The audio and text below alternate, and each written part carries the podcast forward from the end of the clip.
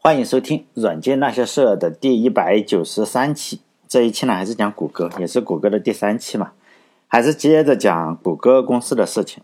这两个创始人呢，就上一期讲了，他就研究了自己的算法，结果呢，两个人就试图卖掉这个技术，他并没有想着去做公司，结果呢，没有人买，呃，谈的价格也不够好，有的人是不给一百万，有的是呃，最高出到了七十五万。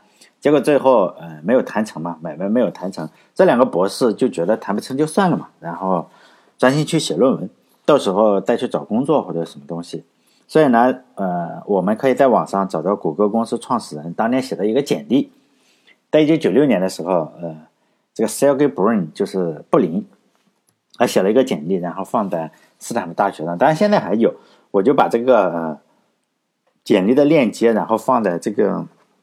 我的微信公众号这个里面，因为链接你不可能读出来嘛，呃，反正现在你可以复制进去，复制粘贴这条链接，然后到浏览器里就可以看一下。这里面就讲了一下他的工作经历和他做的项目。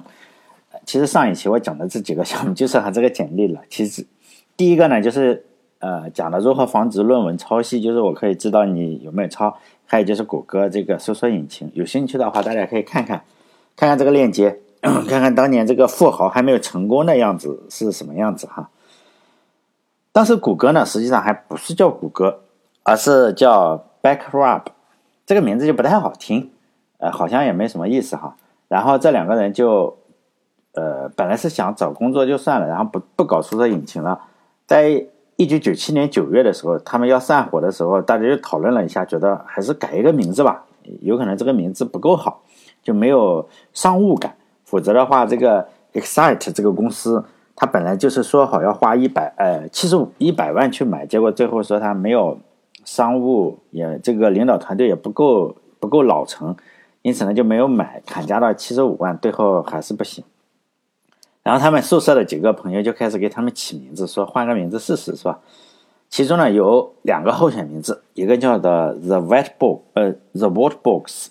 另一个就是 Google，但这个 Google 是它舍友提提供的，但是呢是一个数学名词，叫 G O O J O L，并不是现在这个 J L E 哈，就是一个一后面是一百个零的意思。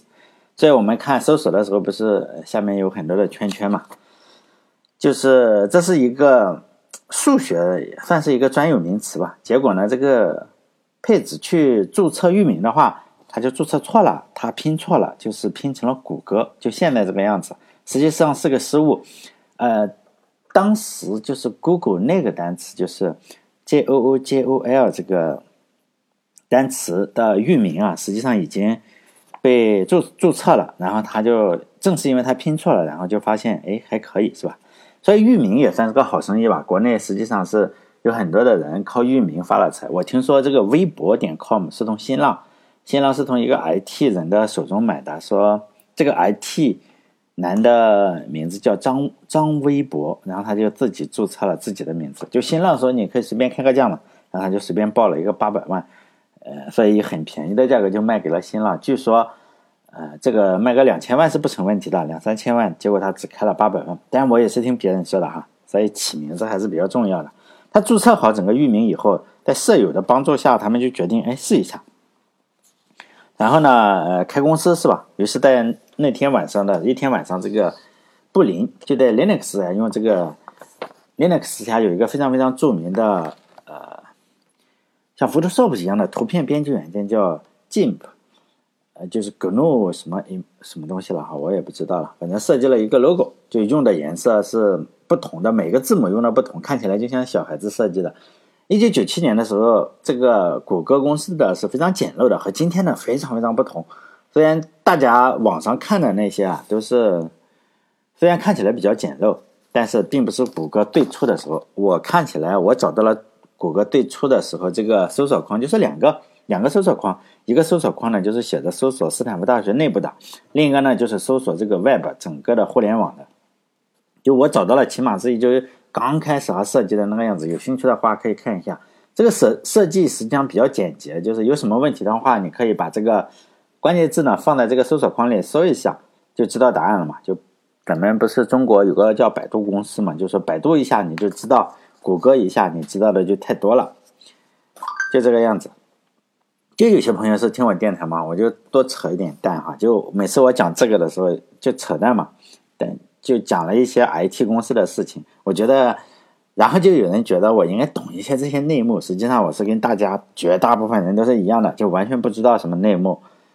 内幕说实在的，也不会告诉大众。如果内幕告诉大众的话，就不是内幕了，是吧？我给大家可以讲个故事，就在手机，呃，清朝的时候是没有手机也没有电视的。那时候他们怎么娱乐？就皇皇帝实际上没什么正事干，皇帝他也不看电视，呃，但是呢还可以让人去演戏给他看。就皇帝呢什么都不做是吧？每天主要的内容就吃喝玩乐嘛。然后开心了就不开心了就杀个人，或者是找个妃子，然后临幸一下，这样开开心。雍正当然也是这个样子，就喜欢看戏嘛，看高兴了就赏一些钱呀或者食物给这些戏子。结果就有个戏子就入戏太深了。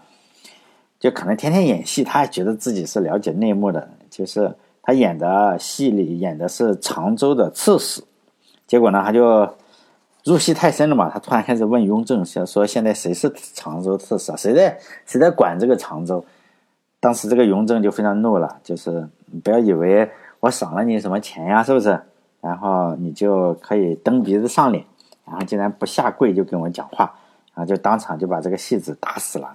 就是拿拿棒子就锤死了。就演戏的人实际上是经常这个样子，就入戏太深了。比如说有人演个孙悟空啊，他就觉得哎自己是齐天大圣是吧？然后看谁都不爽，看谁演的《西游记》都不如他演的这个好。还有一些演员，呃，中国仍然也有一些这样的演员，他觉得他演了几部电影，就是在电影里干什么？就拯救中国人嘛，是在电影里拯救中国人。记住啊，是电影里拯救了中国人，现实中他并没有拯救中国人。但是呢，他就反而现实中他有可能还偷税漏税，是吧？但是呢，他还是入戏太深了，他就觉得他就是爱国的象征，因为他怎么样，他天天拯救中国人嘛。实际上他只是在电影里拯救了中国人，入戏太深了，以为他就是象征嘛，什么爱国无罪啊，什么整天教育大家。实际上他经常偷税，也不是经常，反正被查到过偷税。但我也是这个样子哈，就是说我不要以为我整天在。电台里吹牛就觉得我懂这些高科技公司是吧？实际上我没有入戏那么深。虽然我做这个电台，但是我没有入戏这么深。希望大家不要问我，哎，你知道什么内幕信息吗？我肯定不知道。作为一个是吧，以前跳钢管舞的演员，现在都是开出租车司机了。然后出租车司机看起来你总要什么都懂一点了。所以呢，大家也不要问我 IT 科技啊，哪个公司走向怎么样，什么 AI 会不会怎么样，或者哪个公司的战略应该怎么样。这个我都是不知道，因为我是出租车司机。可以大家问我一点什么开车的问题是吧？我觉得我开车的技术还是不错的，哎，也不要说总是问我一些内幕的信息，让我入戏太深了。实际上我什么内幕都不知道。我在电台里做的这些东西呢，都是在哪里？亚马逊，你只要订阅一个亚马逊，你只要肯花每个月花十几块美金订阅一个亚马逊，你看的跟我是一样的，只是有很多的书没有翻译，因为。我这个可以拿个金山词霸或者网易，呃，这个这个字典是吧？慢慢看。如果大家想看内幕消息的话，就去其他地方。我看很多人就觉得我他懂内幕消息，还有线人，但我肯定是不知道哈。唉，不能入戏太深了。再说了，这个谷歌公司这个事情，不管什么原因，这两个哥们是没有关掉这个公司，没有关掉这个这这两台电脑是吧？而是重新注册了一个域名，开始。就找他们计算机资源。谷歌当时是在宿舍里，就是佩奇、佩子、佩子是吧？佩奇，我总是现在都老是看这个小猪佩奇，就叫他佩奇吧。就在他自己的宿舍里去运行，有好几台机器了。只要是这两个人知道了哪个学生啊，斯坦福大学哪个学生，又从这个英特尔或者是上海公司，然后申请到了计算机，这。当时这个大公司啊，是经常给这个斯坦福大学有很呃很多的这些免费的计算机，可能就是因为斯坦福大学的人厉害嘛。然后你毕业了，有可能要去 IBM 啊、英特尔或者商业公司是吧？就是比较知名大学就有这种好处嘛。你越知名的大学，实际上商业公司就越喜欢你，越来讨好你，因为你将来有可能要进入这些东西。像没上过学的就比较崩溃，或者你上了一个六本。就第六级本科，这就就比较崩溃了，谁都不理你，就这样，所以越越厉害的会越来越厉害。这两个哥们呢，就是说，一旦有人申请到了这些公司免费发的电脑，就就跟他们去交朋友嘛，然后就问问能不能借来用一下这个样子。但谷歌实这个软件实在是太耗费资源了，只靠借电脑肯定是不够的。他们又买不起新的电脑，因为学生嘛，他学生相对都比较穷，只好妥协一下。然后呢，佩奇就发现了，就可以买二手的硬盘，是吧？每个二手的硬盘大概是原来价格的十分之一。结果他们他买了一百二十块二手硬盘，总共每个九 G，大概就是一 T 嘛。然后用积木的架子给这些硬盘做了个支架，然后呢，算是他们第一个服务器。呃，然后呢，谷歌就靠这些二手硬盘，然后采用半人工或者是半自动的方式，也就开始了。就在这种硬件情况下，我们都知道，你这个服务肯定是不是很稳定的。你想想，几台电脑，然后一大堆二手硬盘，不太稳定，会经常断掉。有时候硬盘坏了呀，或者有时候是爬虫爬爬死机了，死循环了。后来越多越来越多的人使用他们的服务，但斯坦福大学还是没有开除他们，呃，反而问他们你要不要开公司啊？以后再来这个取得学位也没什么关系嘛，反正博士是吧？博士有的是，谷歌只有一个嘛。他们的老师也支持这么做，就是呃招他们的老师，只是希望他们想清楚，因为他告诉他。你如果要拿博士的话，相对来说还比较简单，但是你要开个公司，并且把它搞起来的话，实际上是要难很多。他的老师也说了，就是说，如果你们要开公司的话，就是想玩真的，不是在宿舍里搞的话，要搞钱的话，他会尽量的提供一些帮助。嗯，这个佩子和嗯布林呢，刚开始是没有下定决心的，但是呢，很多的我前面说了很多的斯坦福大学的学生已经在用谷歌了，因为它这个页面，大家可以看看，就是有两个条条。然后，大学生就经常用它，就是很好奇过来看一下，就经常到他宿舍来参观，然后就发现，哎，有这么几台电脑，然后还有用自己的乐高积木啊，然后 山寨的这个机架。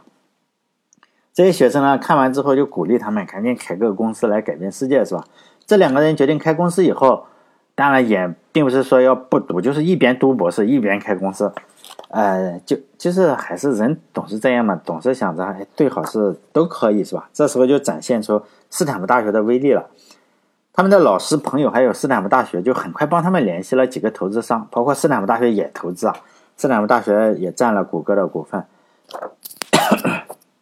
其中他联系的一个就是叫安迪·贝托尔海姆，就是安迪这个人。我记得我在讲呃，三岸公司斯坦福大学的时候，还是什么时候哈？讲过这个人，这个人也是商业公司的创始人之一。这个创始人就很有钱嘛。这个创始人又是他们的校友，这就是说，哎，这是见师弟了，是吧？都是同门师兄，那就答应什么时候见就见个面，是吧？如果能展示一下就展示一下。他发了个邮件，第二天早上就说，哎，那你到他家来嘛。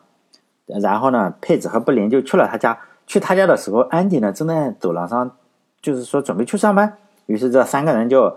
寒暄了几下，类似于可能就是问问学校里的情况，师哥问学弟这个样子是吧？然后也没怎么看展示，就说哎，赶紧看起来还不错是吧？既然学校里帮忙联系了，你也不能这么有钱是吧？然后就给他俩写了一个十万美十万美元的支票，然后安迪就去上班了。写完支票以后，就出了个插曲，就佩子和这个布林就提出，这个你能不能给现金啊？因为现在他说他们两个都没有银行账户。这些钱也不知道啊，你给个支票也不知道转到哪个账户上。安迪呢就说，哎，他现在没有这么多现金，你就去办一个账户嘛，反正办账户也也不是特别难。这安迪这个人呢，他一生热爱跑车，据说是哎硅谷最热爱跑车的人之一。热爱跑车是一个非常烧钱的人呃爱好，是吧？我认为，嗯，反正我是不敢热爱跑车，是吧？我只热爱自行车。或者热爱出租车，就有一个传闻，就是说他有数十辆各种各样的跑车。就给他们写完支票以后，他就钻进了他的保时捷跑车，然后吃早饭，然后去上班嘛，去开个会。这两个人就拿到了十万美元，就很高兴嘛，然后就吃了个饭，说吃吃吃了个汉堡。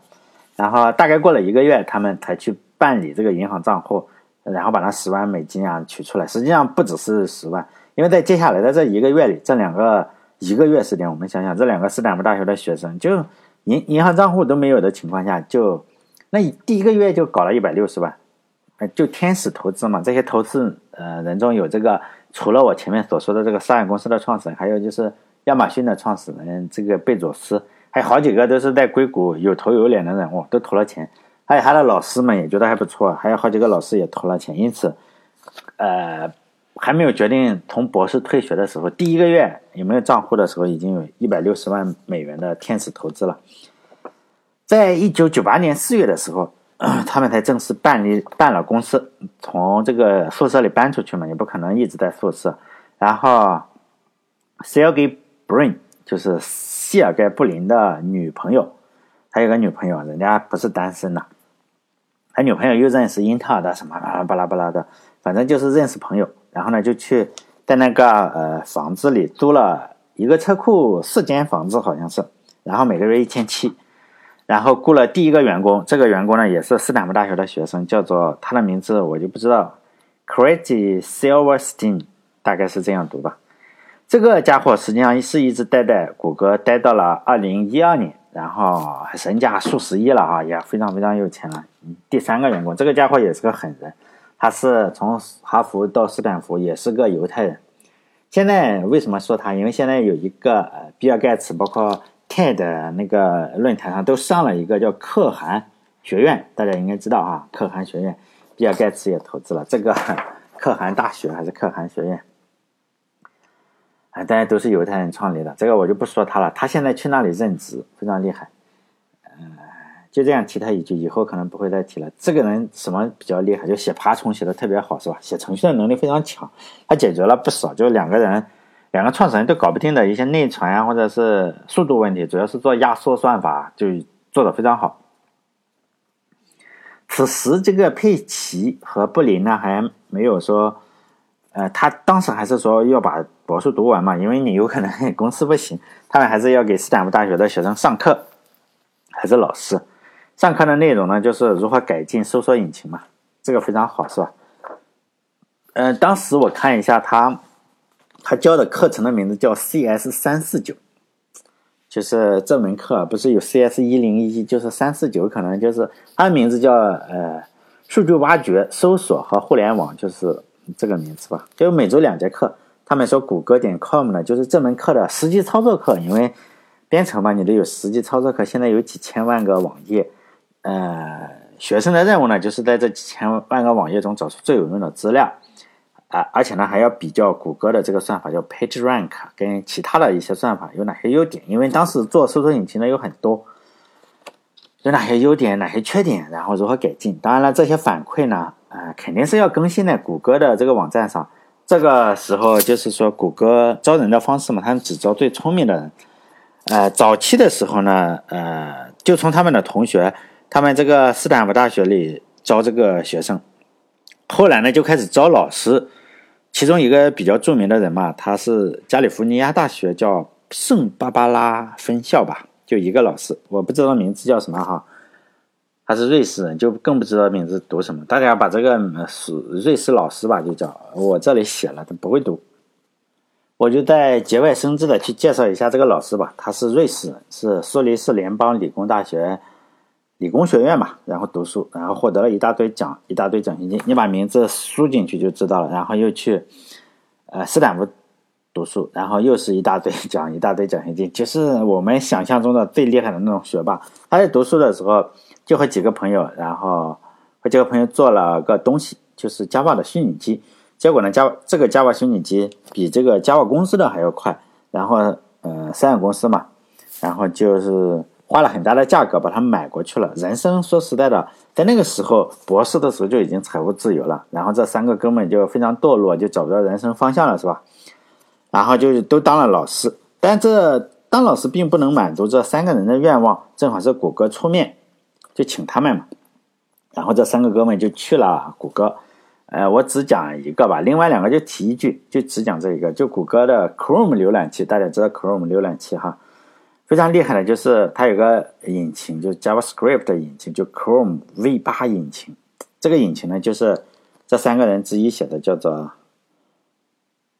什么什么 Bake，我也不知道。另外一个哥们叫 David，他他是在谷歌现在领导一个部门，然后开发有网络相关的东西。当然，我只说这个瑞士人哈，瑞士人的名字怎么那么难读，我都不知道怎么去发音。他是谷歌基础架构的主要的开创人。他开发的这个谷歌 File System，就是他主要是开发的。当然，后来肯定是有更多的人加入了这个一个系统，不会是一个人，所以很多人都声称自己是很多的牛人都说他参与了这个谷歌 File System，但是这个人是第一个。这是一个非常靠谱的文件系统，就数千台的机器雏形嘛，哈，这是谷歌 File System 的雏形，有数千台机器，然后再加数万个硬盘组成的集群。啊，我不是说了吗？谷歌当初是没有钱的，用的是二手硬盘。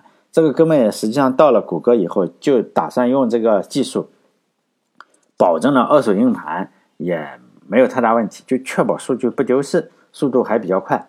呃，这个人呢，在网上不太写博客，但是人家写书，他写的书的名字呢叫《The Data Center as a Computer》，这是第一本书。第二本书呢是叫《The Case for Engineering Proportional Computing》。这两本书啊，就是我一读英语的话，就有人。以前的时候是我一一一做电台就有人纠正我发音，现在是我一读英语，后来就有人纠正我发音。到电台以前啊，到电台以前，实际上我对自己的英语就自信嘛，盲目自信，因为我我很敢说嘛，跟外国人我都很敢说，以至于咨询人家能不能听懂，我并不太在乎，就是他听不懂是他的事嘛，我也不知道是吧？他们有没有听懂？然后反正美国人不太纠正我的发音。而且呢，我还会学了一些简单的法语，比如说可以见到法国人可以说什么 “Bienvenue en c h i n 还有 g a l e v o t n o 这种简单的法语嘛。也不要问我为什么会法语，是吧？毕竟我是开出租车的，你哪国人都是要遇到一些嘛。结果自从做了电台以后，每每次都有人纠正我发音，搞得我这个不大好意思的，不大好意思读。因为我下载过这两本书，就是我前面读的《The Data Center as a Computer》。第一本《The Case for Engineer Proportional Computing》，第二本，这两本书呢，呃，免费的哈，大家可以，它不卖就免费的，你可以下载到免费版。呃，实际上完全看不懂他在说什么。如果有人要建立数据中心的话，可以看看，因为里面的东西涉及的东西实在太多了，不仅是编程啊，啊，还涉及的就是说如何给数据中心、数据中心供电，还有说这个服务器。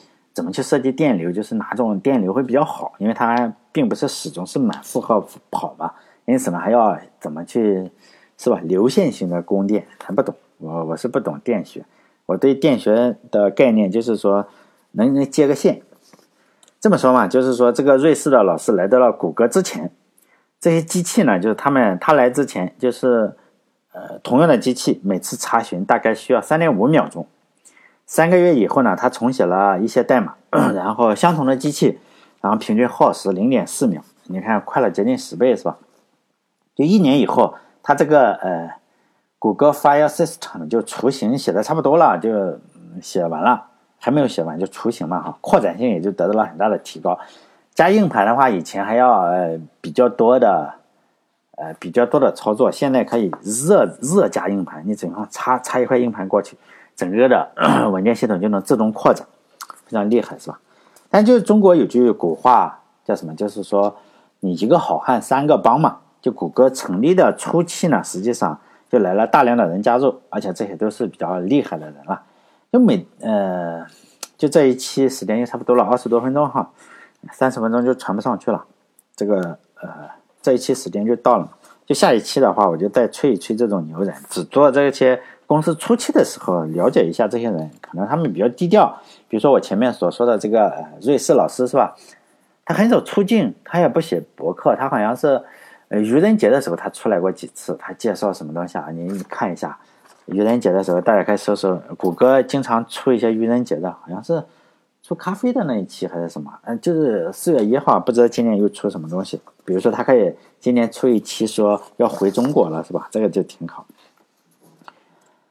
就这个瑞士老师嘛，非常厉害。就下一期呢，我再接着说一说这些牛人嘛，反正都做电台吹吹牛是吧？你不可能是说，因为有很多人喜欢听干货，就好像是你最好是只讲那两个创始人，然后看看那两个创始人如何如何哎把它把谷歌做起来的，然后学到几种方法，这个很很难的。说实在的，比如说这些牛人，你如何让人家为你工作？这个人家不理你是吧？这个非常难。反正我是学不到哈。就电台嘛，大家听听就好，也不要问我内幕什么。下一期的话，再讲讲这些牛人，包括呃，Jeff Dan，杰夫蛋，杰夫蛋。然后下一期的话，这个大牛也非常厉害。如果大家不知道他是谁的话，你就是吧，打开搜索引擎，甚至用百度的话，也可以搜到这个人。就是他是 MapReduce 这个技术的主要作者，但是他技术可多了，基本上是这个样子。当开这种云的呃会议的时候，当一个技术搞不定的时候，然后只要这个人出了这个 Jeff Dan，然后出来之后，他会发一个演讲，基本上只要他发了演讲，好吧，这个技术就算是通过了，然后大家就开始都抄他，就这个样子。包括 MapReduce 也是这样技术，包括呃根据 MapReduce，然后出了一大堆的呃类似的技术，然后中国这边创新很多都是。根据它就创新嘛，这个不是吹啊哈，不是说小看这个什么东西，它确实非常厉害，也不是说中国的技术不厉害，中国技术当然更厉害，当然我不讲中国嘛。好了，嗯，下一期再讲嘛。就是我这个电台实际上是放在两个地方，是主要是两个地方，一个是网易云音乐上面，然后一个是嗯喜马拉雅上面，其他地方也许有，但我也不知道怎么出去的。还有一个是 YouTube 上，是我用来备份的，因为国内的话会删掉。呃，我是传到 YouTube 上，YouTube 不会删中文的，基本上是不会删中文的，除非有一天 YouTube 然后倒闭了，这个这个也没办法，是吧？是有可能倒闭的，什么东西都会倒闭。嗯，就这个样子。希望大家关注我的微信公众号，微信公众号的话跟电台都是一样的名字，都是软件那些事，就是六个字。然后帮我点点微信公众号的广告，因为我发现，你如果做这种东西的话，最终还是微信公众号相对比较赚钱一点，因为它有广告。像你在喜马拉雅上点，或者在网易云音乐上点，没有钱，就是零，基本上一个月给你两块钱这个样子，哎，两块都不到，一块多或几毛钱。如果你不相信的话，你可以问问其他的，呃，做喜马拉雅或者做网易云音乐电台的这个博主。每次我说就赚一两块钱，他们不相信，你就问问其他的嘛。你可以问问你听其他的，你问他这个广告给你多少钱，就一块一块多。我认为他不会比我多，因为我的播放量大概就是，嗯，不管造假还是什么，起码造假也是官方造假，因为还是排在比较靠前面的，就是一块多钱。他顶多再厉害的话三块钱或者五块，不会太多。好了，这一期就到这里，再见。